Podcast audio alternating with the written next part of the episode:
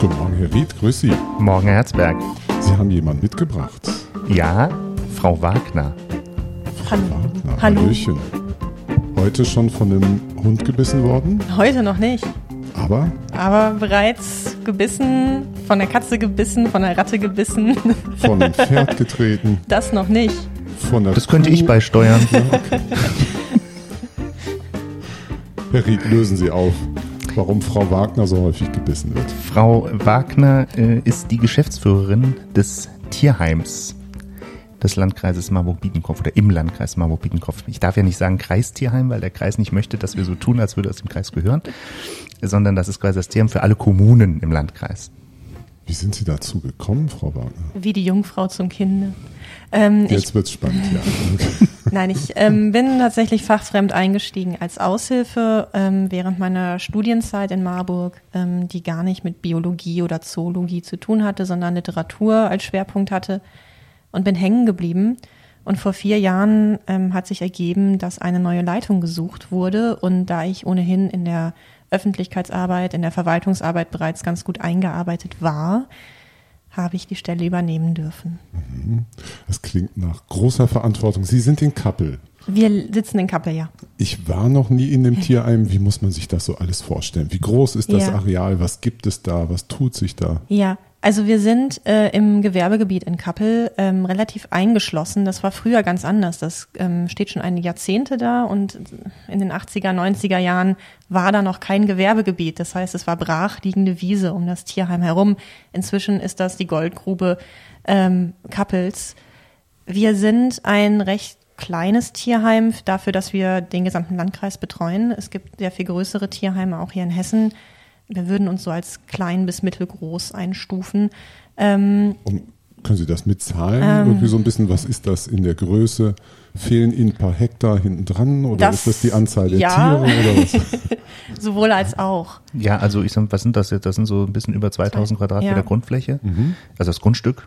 Ja. Ähm, da stehen die Gebäude äh, drauf, aber ich weiß nicht, Frau Wagner, Sie können ja mal sagen, wie viele Tiere da Ja, momentan untergebracht also wir sind. versorgen im Schnitt um die 150 Tiere gleichzeitig und im Jahr so um die 700, ähm, die wir insgesamt aufnehmen.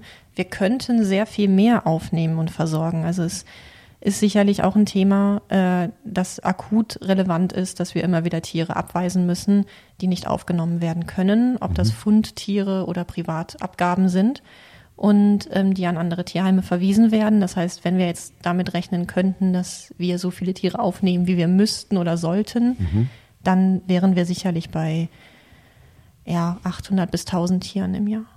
800 bis 1000, Wahnsinn. Woher kommt Ihr Auftrag? Ja, wir haben einen staatlichen Auftrag. Und was ähm, besagt der? Dass sich die Kommunen um herrenlose Tiere kümmern müssen. Herrenlose Tiere kann bedeuten Fundtiere, kann aber auch bedeuten, dass jemand sein Tier abgeben muss und dieses Tier irgendwo unterkommen muss. Und es kann auch bedeuten, dass ein Tier sichergestellt werden muss, weil die Haltung nicht dem entspricht, was nach Gesetzesvorgabe erfüllt sein muss. Ähm, diese Tiere nehmen wir auf. Das heißt, vorrangig arbeiten wir mit den Kommunen zusammen, um dafür zu sorgen, dass äh, freilaufende Hunde, die, die anscheinend keinen Besitzer haben oder keinen Besitzer in näherem Umkreis ausfindbar machen können, ähm, dass die zu uns kommen, dass die Privatabgaben irgendwo aufgefangen werden können, die im Landkreis natürlich auch aufgrund von persönlichen Schicksalsschlägen entstehen und dass Tiere, die beschlagnahmt werden müssen, einen Platz finden. Und nicht zu vergessen, es gibt nicht nur freilaufende Hunde, es gibt auch eine ganze Reihe freilebende Katzen, viele Katzen. Ja. die äh, unter, sagen wir mal, sehr schwierigen Umständen in der Regel äh, leben, krank sind und äh, die auch aufgenommen und versorgt werden müssen. Genau, die machen auch den größten Teil unserer Tiere aus. Also wir sind größtenteils ein Katzentierheim. Das hört man nicht. Wenn man im Tierheim ist, denkt man, das sind nur Hunde im Tierheim. Ähm, aber die Hunde machen ungefähr, ähm, ja, also ein Viertel der Tiere aus, die wir im Jahr aufnehmen. Ähm, von denen werden aber auch viele schnell wieder abgeholt. Also dass ein freilaufender Hund zu uns kommt, der bleibt, das ist glücklicherweise immer noch relative Seltenheit. Es hat zugenommen in den letzten ein, zwei Jahren, dass Hunde ausgesetzt worden sind. Ähm, das war früher wirklich eine Rarität. Also 2018 kam das gar nicht vor. Ähm, Katzen machen die Hälfte der Tiere auf, die wir aufnehmen und auch die wir im ständigen Betrieb unterbringen. Also wenn ich richtig aufgepasst habe, die Hälfte äh, Katzen, Ja. ein Viertel sind ähm, Hunde Und der Rest, Krokodile, Tiger oder was kommt da so? Das wird uns früher oder später wahrscheinlich noch ereilen. Ich habe jetzt von einem Mann gehört, der 32 Krokodile irgendwo in nicht in Hessen, Gott sei Dank, in, in Ostdeutschland irgendwo. Ja, irgendwo ist mal eins Ja. entwischt, ne? Eine völlig Also absurde der jetzt. Sorge hat Mhm. wegen der Energiekosten für seine Krokodile. Wenn das, wenn das die einzige Sorge ist, dann ist das ja in Ordnung. Aber ähm, ja, wir nehmen natürlich auch noch andere Heimtiere auf, also ähm, Kaninchen, Meerschweinchen. Es kann sich aber auch noch exotisieren, also Bartagamen, Was bitte? ähm, Reptilien, Ach so. Geckos. Also es gibt ja tatsächlich Menschen, die haben solche Aquarien, wo Mhm. durchaus auch gefährliche Schlangen, also Ja. für einen Menschen gefährliche Ja. Schlangen sich aufhalten. Ja, Kümmern sich also- auch um solche Tiere? Wir, tatsächlich Ja. hatten wir hatten schon, also Würgeschlangen sind ja in Deutschland erlaubt für die Privathaltung, Giftschlangen sind nicht erlaubt. Giftschlangen, also kann man nur mit einer speziellen ähm, Sachkunde halten. Ähm, das heißt, hauptsächlich werden bei uns Kornnattern oder Pythons abgegeben. Glücklicherweise seit einiger Zeit nicht mehr, weil wir dafür gar keine Unterbringungsmöglichkeiten haben. Reptilien sind da nicht ganz so anpassungsfähig wie Kaninchen oder Hunde, die zwischen 10 Grad und 25 Grad eigentlich alles gut aushalten. Die Reptilien brauchen da schon eine ganz klare Temperaturregelung. Aber es passiert auch, dass wir morgens zur Arbeit kommen und es steht ein Karton vor der Pforte und wir denken, es sind jetzt ausgesetzte Katzenbabys und es wird angehoben und es kräht. Und es wurde uns ein Hahn vor die Tür gesetzt, damit er nicht geschlachtet wird. Ähm, das, also das sind alles Aufgaben, wo wir natürlich auch in die Bresche springen oder auch was Wildtierfunde betrifft, gerade in der, in der Brut- und Setzzeit, weil wir für die meisten Menschen der erste Ansprechpartner oder der einzige Ansprechpartner auch sind hier im Landkreis, wenn es um Tiere im Allgemeinen geht. Sind Sie assoziiert auch mit einer Tierärztin, einem Tierarzt? Wir arbeiten zusammen mit der Praxis in, in Kappel, die sind nur eine Straße weiter, was für uns glücklich und komfortabel ist. Das ist die Praxis Markau und Lauer. Das heißt, wir stellen da wöchentlich Tiere vor und ähm, sind natürlich aber auch auf die, auf die Notdienste, auf die Tierkliniken im Umkreis angewiesen. Wie sieht denn der Alltag in so einem Tierheim Ja. aus? Weil ich nehme an, auch für einige Hörerinnen und Hörer ist das interessant, die vielleicht als Schüler mal ein Praktikum bei Ihnen machen möchten, so ein bisschen Alltagseinblick. Ja.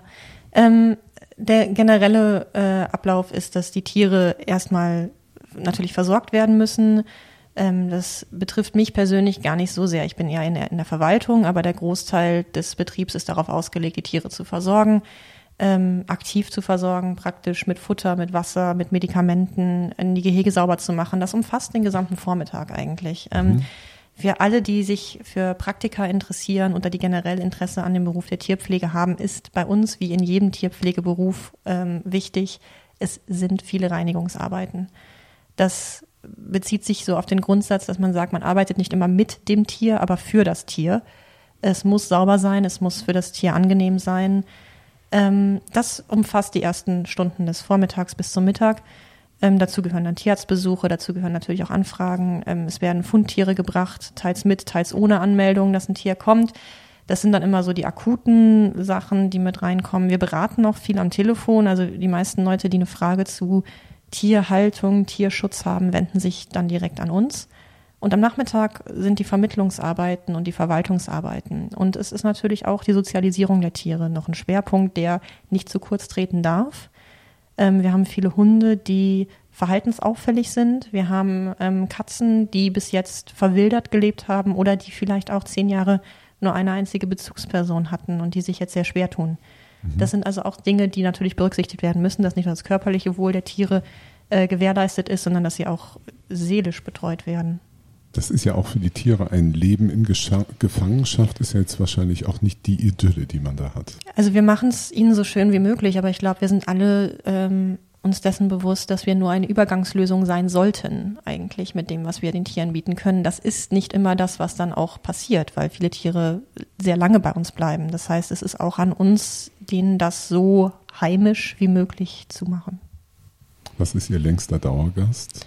Ähm, also wir haben jetzt einen Hund, der ist fast gleichzeitig mit mir gekommen, also in 2018 im Herbst. Den haben wir aufgenommen nach einem schweren Beißvorfall. Ähm, wenn sich nicht eine Stelle findet, ich sag mal innerhalb des Teams, die den Hund schon gut kennt und handeln kann, dann wird dieser Hund auch das Tierheim nicht mehr verlassen. Wahnsinn. Und das wird in Zukunft häufiger der Fall sein. Jedenfalls unsere Erwartung auch. Warum? Warum? Na, weil wenn man so schaut, welche Hunderassen so äh, gehalten werden. Und ähm, klar, es gibt so die, die, die, die Dauerbrenner, ne? der, der Schäferhund und der Dackel und so.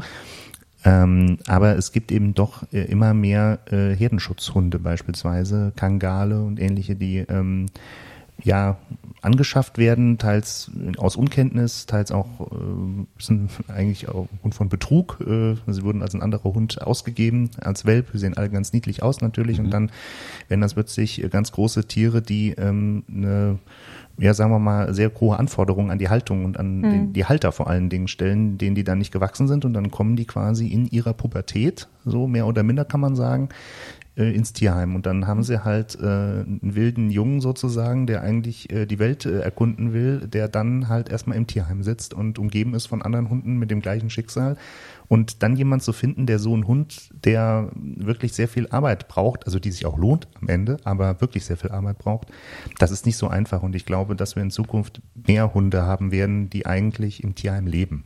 Ja, und äh, um daran noch anzuschließen, es sind zum einen die Herdenschutzhunde, zum anderen auch die Schäferhunde und Hütehundrassen. Ähm, wir erleben meistens, dass es einen einfachen Grund dafür gibt, dass die Hunde dann gebissen haben oder wegen Überforderung abgegeben werden. Die Menschen haben sich überschätzt und den Hund unterschätzt. Und das entsteht aus vielfältigen Gründen. Wir erleben es leider immer wieder, dass ähm, Malinois, belgische Schäferhunde, angeschafft werden. Wir hatten jetzt erst eine zwölf Wochen alte Hündin, also ein Welpen, der bei uns abgegeben wurde, weil der Herr nach drei Wochen überfordert war, was absolut nachvollziehbar ist.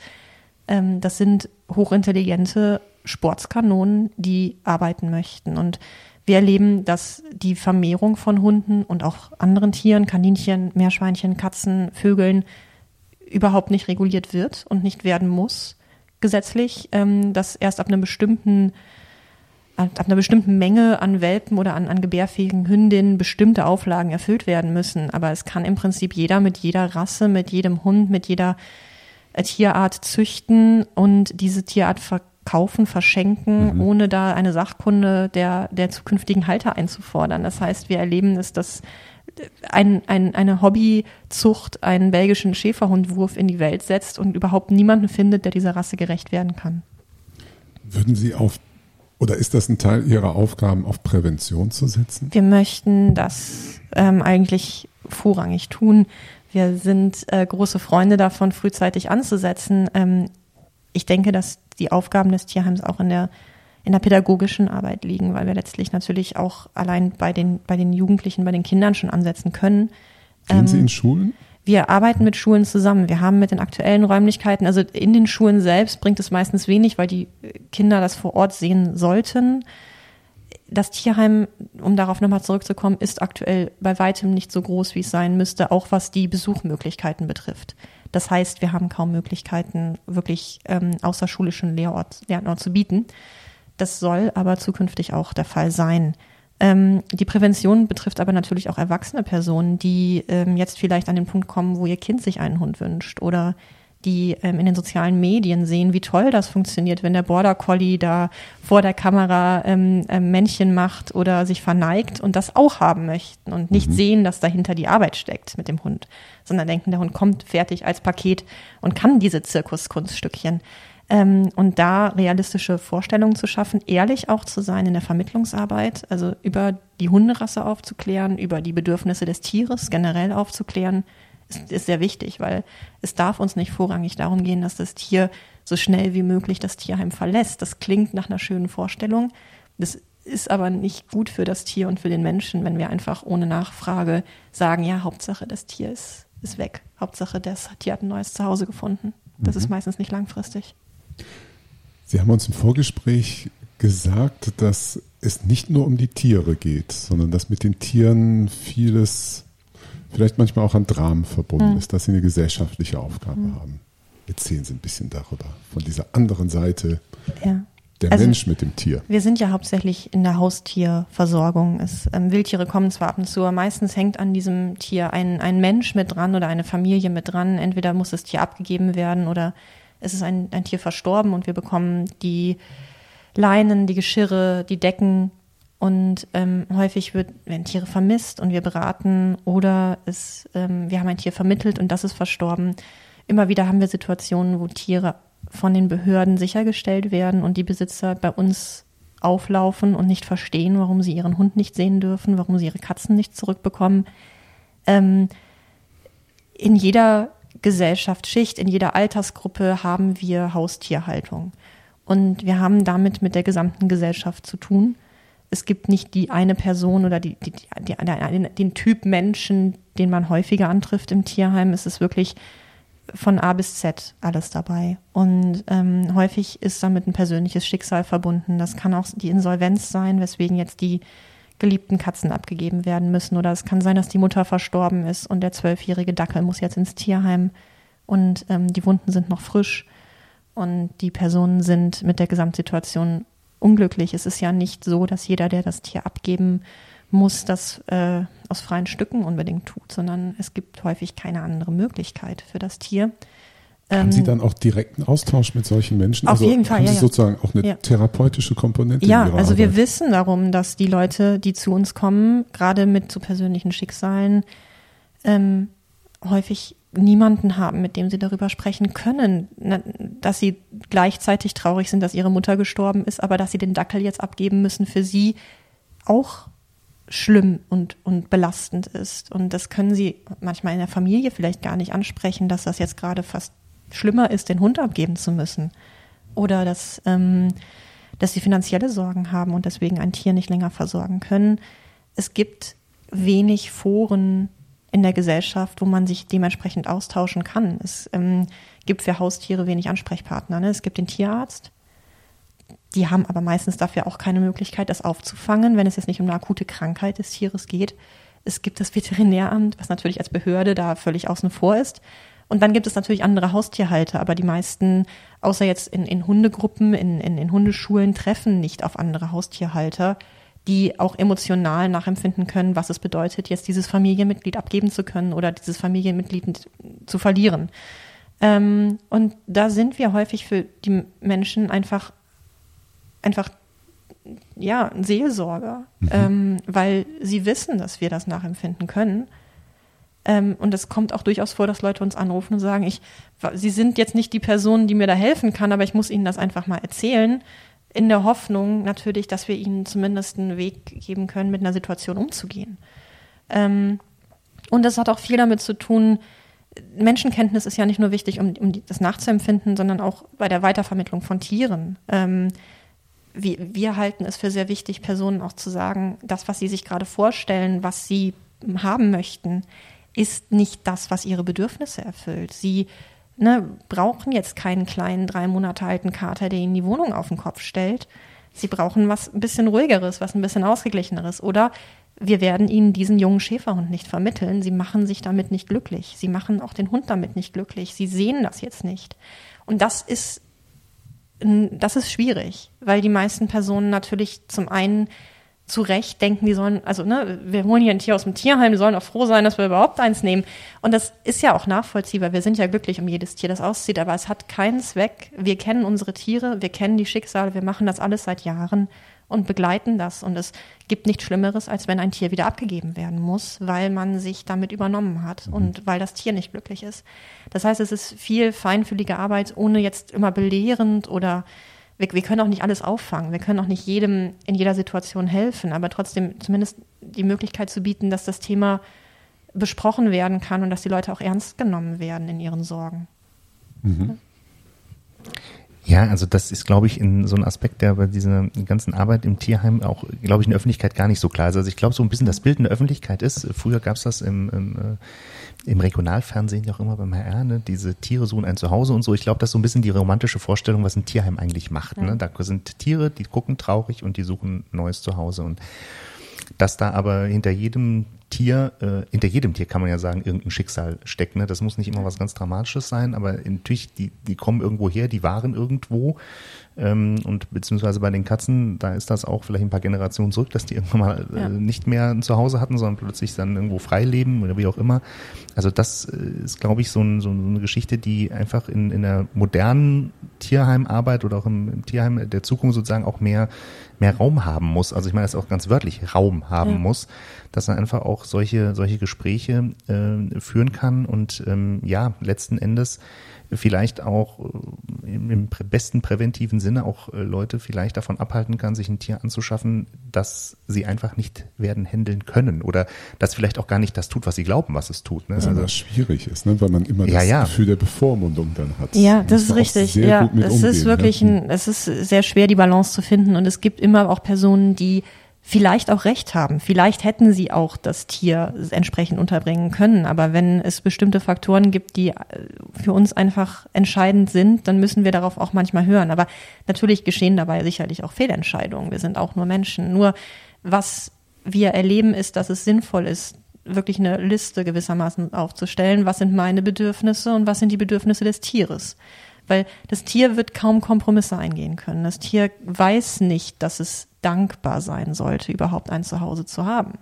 Das ist ja eine sehr vermenschlichende Vorstellung, mhm. dass wir sagen, jetzt hat er drei Jahre im Tierheim gesessen oder in Rumänien in der Tötung gesessen. Der wird jetzt dankbar sein, dass ich ihn hier in mein Schlafzimmer lasse. Der Hund weiß in dem Moment überhaupt nichts damit anzufangen, aber der sieht, das ist ein Bett und das verteidigt er jetzt gegen seine neue Besitzerin, weil das das Einzige ist, was ihm Halt gibt. Ähm, und weil er eine Struktur schaffen möchte. Ähm, und die Leute sind verzweifelt, natürlich, weil sie sagen, wie kann er denn nur? Ich weiß, dass er das nicht weiß, aber ich habe ihm doch nichts getan. Nein, mhm, aber die mhm. Bedürfnisse des Menschen und die Bedürfnisse des Tieres haben in dem Fall nicht zueinander gepasst. Ja, und muss also das, aber das, wie man so darüber redet, ne, das ist schon, also ich meine, Tiere sind, Tiere sind keine moralischen Wesen, ne? Die ja. haben, die verfolgen keiner Moral, ne? Die folgen ihren Bedürfnissen, das ist auch in Ordnung. Ja. Äh, und da, wir interpretieren ich, das so. Da würde ich Ihnen ja fast widersprechen. Vielleicht ja, dann, haben Sie ein bisschen wieder Moral, aber die ist nicht mit uns verhandelbar und kommunizierbar. Darauf würde ich mich auch einlassen. Ja, also okay, äh, jetzt, ähm, nur äh, genau was jetzt Frau Wagner gerade sagte, also dass man erwartet, ich habe doch jetzt den Hund aus dem Tier und jetzt ist der mir das ganze Leben lang dankbar. Ja. Nee. Mhm. Der Hund äh, ist nicht das ganze Leben lang dankbar, sondern der Hund sagt, wo ist mein nächstes Essen, wo ist mein Platz, wie ist die Rangfolge hier eigentlich und was darf ich und was darf ich nicht. Ne, also wir erleben ja. natürlich auch, also ich, wir haben alle selbst Tiere aus dem Tierheim in den Familien und wir erleben natürlich schon etwas, was wir vielleicht als dankbar, aber diese Dankbarkeit ist ja nicht eine reflektierte Dankbarkeit dafür, dass der Hund jetzt aus dem Tierheim oder aus dem Tierschutz, des Auslandstierschutz geholt wurde, sondern in dem Moment, wo sich die Bedürfnisse des Tieres mit denen, mit dem decken, was der Mensch dem Tier geben kann, da entsteht natürlich etwas wie so eine Glückseligkeit beim Tier. Ne? Ich kann mich fallen lassen, ich bin hier in Sicherheit, ich muss nicht dafür sorgen, dass ich ähm, mich beschützen muss für irgendetwas. Und dann kann man das als eine Dankbarkeit im weitesten Sinne natürlich interpretieren. Aber das Tier denkt darüber nicht nach und genau. reflektiert mhm. das entsprechend. Aber was man sagen kann, und das ist eigentlich das Tolle im Umgang mit Tieren, ich glaube auch gerade so für, für Kinder und Jugendliche, äh, sicherlich auch viele Erwachsene, ähm, das hat ja auch Vorteile, dass Tiere eben nicht ganz so genau so ticken wie wir, sondern die gehen ja auf äh, Menschen jedenfalls normalerweise relativ unbefangen zu. Ne? Also die, äh, die verlangen ja erstmal nichts. Ja, und ne? die sind sehr ehrlich sind in sehr ihrer ehrlich, genau. Ja. Und ähm, die beurteilen einen auch, auch nicht. Ne? Also ja. Äh, ja, höchstens mal so, äh, das, ja, das ist so. Also ähm, unser Hund. Äh, ich gehe jeden Tag mit ihm raus, wenn meine Frau nach Hause kommt, bin ich abgemeldet. ist einfach, ist gemein. Der Hund ist total aber ehrlich. könnte, man könnte natürlich, man könnte natürlich auch, äh, auch sagen, dass er vielleicht den Eindruck hat, es sei einfacher bei ihrer Frau seinen Willen durchzusetzen als bei Ihnen. Das könnte ja auch was Gutes für Sie sein. Ja, könnte man auch so sehen. Frau Wagner, ja. es gibt Menschen, die haben sich ja auch vorgenommen, vielleicht auch mit, zum Teil mit solchen Überlegungen, ich will gar kein Tier. Mhm. Und äh, Sie würden wahrscheinlich sagen, doch, die schlagen irgendwann auch bei mir auf, wenn sie Pech haben. Warum? Dadurch, dass wir nicht für, also erstens in der Privatabgabe kann es ja auch einfach sein, dass ein Familienmitglied verstirbt oder ins Krankenhaus muss und dann steht plötzlich derjenige, der diesen Hund noch nicht einmal an der Leine geführt hat, mit dem Hund bei uns und sagt, äh, was machen wir? Wir möchten dem Tier ja nichts Böses, aber wir können es nicht nehmen. Dann haben wir häufig, im Sommer sehr häufig, Anrufe von Personen, die sagen, in meinem Garten lebt eine Katze mit Nachwuchs die müssen hier weg. Wir wollen keine Katze. Wir wollten, wir haben hier Vögel. Wir möchten gerne unsere Rotkehlchen weiter füttern können. Ähm, oder ne, die, die, machen uns in die Blumenbeete. Was ist so mit weiter. Igeln? Sind die auch in Ihrem Verantwortungsbereich? Eigentlich nicht. Eigentlich nicht. Ähm, mhm. also Wildtiere, wir haben keine ähm, Zulassung für Wildtiere und wir haben vor allem keine Kapazitäten. Ähm, wir würden da aber sehr gerne viel mehr machen, weil die Notwendigkeit besteht. Ähm, wir haben in unserer Gesellschaft auch durchaus das Bedürfnis, Tieren zu helfen. Also vielleicht jetzt mehr als vor 30, 40 Jahren, dass es gesellschaftlich einfach verankert ist, dass ein Tier in Not nicht in dieser Not allein gelassen wird. Und das erstreckt sich auch auf Tiere, die eigentlich dem Menschen fern sind und die auch nicht in menschlicher Obhut gehalten werden mhm. sollen und dürfen, wie Wildtiere. Ähm, da gibt es immer so die Grenze zwischen dem, was wirklich nötig ist und das, was einfach Natur ist und was man dann Natur lassen muss. Und das, was überhaupt nicht hätte durch menschliche Hand gestört werden dürfen, also zum Beispiel das Rehkitz, was jetzt seit fünf Stunden alleine im hohen Gras gesessen hat, ja, die Mutter kommt auch nicht, solange da Menschen daneben sitzen. Ähm, das haben wir aber alles, also Rehkitz, ähm, Marder, Eichhörnchen, Waschbären, mhm. Diverse Vögel. Also Vögel ist somit das häufigste, was wir im Sommer erleben, dass uns ein junger mhm. Mauersegler gebracht wird, ein junger Specht. Ähm, manchmal auch da, das sind flügge gewordene Tiere, die einfach noch nicht richtig gut fliegen können. Also vielleicht da der Hinweis ganz generell, wenn der Vogel voll befiedert ist und einfach noch nicht gut fliegen kann, aber ein bisschen flattert und an einem Gebüsch sitzt und piepst, dann kommen meistens die Eltern innerhalb der nächsten zwei Stunden und versorgen den Vogel. Dem Vogel bringt es nichts, in menschlicher Obhut heranzuwachsen. Der muss seine Instinkte draußen schärfen. Und wenn er es nicht schafft, dann ist das leider in der Natur einfach so vorgesehen. Deswegen brüten sie zwei, dreimal im Jahr. Also wir reden tatsächlich wir reden, über die ja. Tiere, die typischerweise auch in menschlicher Obhut gehalten werden. Wir reden jetzt eigentlich über die Tiere, die Hund, Katzen, Maus, genau. Also mhm. die ähm, in, in menschlicher Obhut sind und genau da kann es eben passieren, dass man ein Tier findet und sich an irgendjemanden wenden muss und sagt, ich kann ja jetzt die Katze oder den Hund, den ich jetzt gerade gefunden habe, nicht bei mir unterbringen. Der muss ja irgendwo hin. Hier ist ein Kaninchen durch meinen Vorgarten gehoppelt. Ich habe hier eine Landschildkröte, die plötzlich bei mir auf der Terrasse sitzt. Und dafür sind wir da. Das ist unsere Aufgabe. Ähm, und das ist auch das, was wir ernst, am ernsten nehmen eigentlich. Das ist eine, wirklich eine Notsituation. Das Tier kann de facto nirgendwo anders hin. Und das ist das, was wir gewährleisten möchten, dass wir dieses Tier aufnehmen können, den Besitzer bestenfalls ausfindig machen können oder alternativ ein neues Zuhause für das Tier finden und damit die Privatverantwortung oder Privatperson entlasten. Nehmen wir an, es ist Sonntag, 14 Uhr. Die mhm. Katze ist schon seit zwei Tagen vor meiner Haustür. Mhm. Was ich jetzt erst so richtig realisiere, sie geht nicht mehr weg. Ja. Jetzt sind Sie wahrscheinlich auch im wohlverdienten Wochenende. Wir sind Sonntag um 14 Uhr da. Ja? also wir sind jeden Tag da. Also rund um die Uhr. Nicht, wir sind nicht rund um die Uhr erreichbar für, für Fundtiere, aber wir haben vormittags und nachmittags an jedem Tag, auch Feiertag, auch Weihnachten, die Möglichkeit, Tiere zu uns zu bringen. Ähm, wir haben auch ähm, Aufnahmeboxen, auf die die Polizei zugreifen kann. Das heißt, da sind erstmal Wasserdecken für die entsprechenden Tiere zwischengelagert, dass sie da mal zwölf Stunden notfalls ausharren müssen, bis wir sie morgens dann entgegennehmen können. Meistens ist es nicht so lange, meistens sind es drei, vier Stunden. Das heißt, die Polizei kann informiert werden, um nachts ein Fundtier, das sind größtenteils Hunde, die freilaufend auf irgendeiner Kreisstraße aufgegriffen worden sind, ähm, zu uns zu bringen oder ähm, jemand musste vom ähm, Rettungswagen abgeholt werden und der Hund muss aus der Wohnung raus oder das hat gebrannt. Das sind so die Tiere, die über Nacht kommen. Ähm, das sind selten Katzen, weil die meisten Katzen da, wo sie rumlaufen, auch erstmal noch zwölf Stunden rumlaufen dürfen. Oder wenn sie schwer verletzt sind, sowieso in den Notdienst einer Tierarztpraxis oder einer Tierklinik gebracht werden und dann über uns weiter versorgt werden. Aber ja, ähm, wir können prinzipiell Tag- und Nachttiere aufnehmen. Herr Rietz, Sie haben ja, bevor wir jetzt mit diesem Podcast in diesem Dreier-Setting hier saßen, miteinander gesprochen. Und da hatten Sie ein bisschen ernsteres Thema. Was ist los mit dem Tierheim? Ja, es kam, klang ja jetzt schon an. Ne? Das Tierheim ist in seiner jetzigen Form äh, zu klein und nicht in der Lage, äh, von den Kapazitäten her, auch von der baulichen Anlage her, die Aufgaben zu erfüllen, das Tierheim eigentlich erfüllen muss. Und ähm, das ist jetzt auch nicht ganz neu. Ähm, und wir haben jetzt uns dieses Jahr äh, entschlossen, da muss jetzt sozusagen was passieren. Und deswegen hatte ich im, im Frühjahr auch den, den Vorsitz des TMs übernommen. Das war sonst immer so ein privater äh, Hand.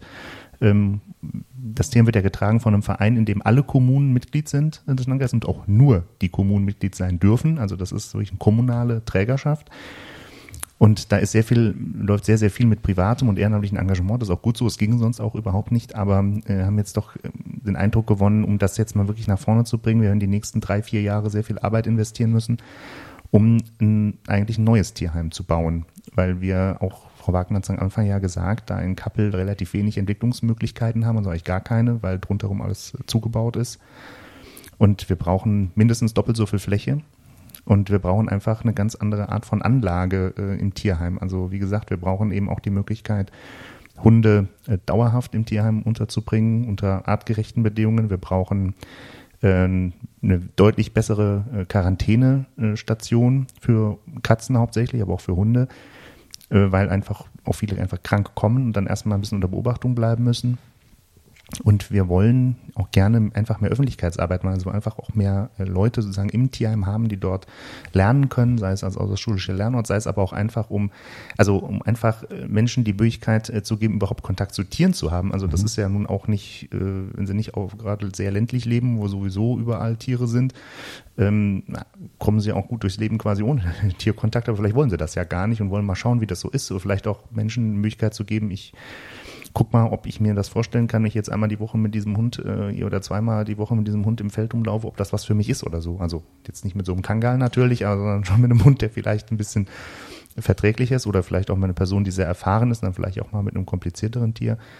Das ähm, wird aber dort am Standort so nicht möglich sein und da müssen wir uns einfach entwickeln. Das ist die Aufgabe der nächsten Jahre. Genau, was sind denn da so Ihre Wünsche, Frau Wagner? Was Größe, hat Herr Rita mhm. gerade schon erzählt, hat einmal auch mit dem Gelände zu tun. Mhm. Wir haben gehört, Ehrenamt spielt eine große Rolle. Brauchen Sie auch mehr Mitarbeiterinnen? Geht das auch damit einher? Oder kommen Sie mit diesem ja, Team gut klar? Also unser Team ist glücklicherweise, also zum einen aktuell wirklich gut in der, in der fachlichen Kompetenz gut aufgestellt. Wir werden aber zwangsläufig mehr Personal benötigen, um die Bedürfnisse der Tiere und der Menschen, mit denen wir zusammenarbeiten, abzudecken. Ich denke, mit einem größeren Tierheim geht das mit einher. Ähm, die Wünsche sind eigentlich genau die Bedürfnisse oder die Notwendigkeiten. Also wenn man tagtäglich mit dem Tierheim verknüpft ist oder dort arbeitet, dann erreicht man immer wieder Punkte, wo wir keine gute Lösung mehr finden können, weil uns dafür die Kapazitäten fehlen. Das heißt, es müssen dann Abstriche gemacht werden in der Tierversorgung. Wir können bestimmte Tiere nicht aufnehmen. Es gibt für einen Tierheimmitarbeiter nichts Schlimmeres, als jemandem am Telefon zu sagen, bitte wenden Sie sich an ein anderes Tierheim, wir können nicht helfen. Weil das unsere Grundaufgabe und unser Selbstverständnis ist, dass wir helfen. Und wenn wir nicht helfen können, dann wissen wir nicht, was aus dem Tier wird. Das ist bei einem Hund manchmal nicht ganz so brisant, dann ne, kann vielleicht ein anderes Tierheim einspringen. Aber wenn jemand anruft und sagt, ich habe hier eine Katze mit Kleinen im, im Garten oder irgendwo auf einem verlassenen Grundstück gesehen und wir können de facto keine Mutterkatze mit Kleinen aufnehmen, weil wir sie nicht artgerecht unterbringen könnten, nicht mal annähernd, dann wissen wir nicht, ob irgendjemand anders in die Bresche springen kann und das kann sein, dass diese Katzen verwildern oder draußen elendig sterben. Und bei kleinen Tieren, wenn jemand plötzlich seine beiden Kaninchen abgeben muss, dann kann das ebenso gut sein, dass er die aussetzt, wenn kein Tierheim sie unterbringen kann, weil da ist die Hemmschwelle nicht sehr hoch. Mhm. Ähm, das heißt, es ist wirklich, der, der Wunsch ist eine ganz einfache Sache, nämlich, dass wir die Möglichkeiten haben, den Tieren eine Auffangstation zu bieten, dass sie erstmal zur Ruhe kommen können, dass wir sicher sein können, dass, dass wir Krankheiten behandeln können, die sie sonst ähm, leiden und sterben lassen. Das sind so ganz ba banale Sachen eigentlich. Ne? Aber natürlich darüber hinaus ist der Wunsch da, ein einen Lernort zu schaffen, einen Begegnungsort zu schaffen für Mensch und Tier und das auch wirklich in den Fokus zu rücken, weil ich glaube, dass es gesellschaftlich bereits im Fokus ist. Also sonst gäbe es nicht so viele Sendungen, sowohl im öffentlich-rechtlichen als auch im privaten, über Tierheime, über Tierschutz, mhm. Tiere, über Hundeflüsterer, über ein Tier zieht ein, jetzt sind die Katzenbabys dran das ist ja etwas, was Menschen beschäftigt. Und ich glaube, dass wir auch gesellschaftlich immer weiter in die Richtung steuern, dass durch Einsamkeit oder durch, ähm, durch vielleicht das, die Fokussierung auf den Privathaushalt, dass immer mehr diese private Haustierhaltung zunehmen wird. Wir werden jetzt nicht plötzlich erleben, dass Leute da sagen, ah, das werde ich mir vielleicht nicht mehr leisten können. Das Bedürfnis ist trotzdem da. Das Bedürfnis, diesen Hund zu haben, mit dem man dreimal am Tag rausgeht und sich beschäftigen kann, das ist trotzdem da. Die Kinder werden sich weiterhin Kaninchen wünschen. Ähm, und da einen Begegnungsort zu schaffen, um, um einfach realistisch mit Menschen ins, Gespräch zu kommen und auch die Tiere im Rahmen der Möglichkeiten gut zu versorgen, langfristig zu versorgen, nicht die Sorge zu haben, wenn wir diesen Hund jetzt nicht vermitteln, dann können wir keinen neuen Hund mehr aufnehmen. Das sind wirklich gro große Wünsche, aber wichtige. Sehr gut. Ich glaube, dafür müssen wir jetzt zum Schluss, Frau Wagner, dann auch nochmal sagen, wie man Sie kontaktiert. Ja, gerne. Ähm, wir haben eine, eine Internetseite, das ist tierheim-marburg.de. Wir sind auf Instagram und Facebook als Tierheim Marburg. Wir äh, sind telefonisch erreichbar unter der 06421 46792 und per E-Mail tierheim.marburg.de. Wahnsinn. Überall erreichbar. Also wer sie kontaktieren möchte, wird das hinkriegen. Auf jeden Fall. Und auch sonst, wer Fragen hat oder vielleicht äh, sich als Pflegestelle zur Verfügung stellen möchte oder das Tierheim finanziell, organisatorisch, politisch, wie auch immer unterstützen möchte, kann sich auch gerne an die vorbezeichneten Kontaktmöglichkeiten wenden. Vielen Dank für das Gespräch, Frau Wagner. Machen Sie es gut. gut. Ciao, ciao.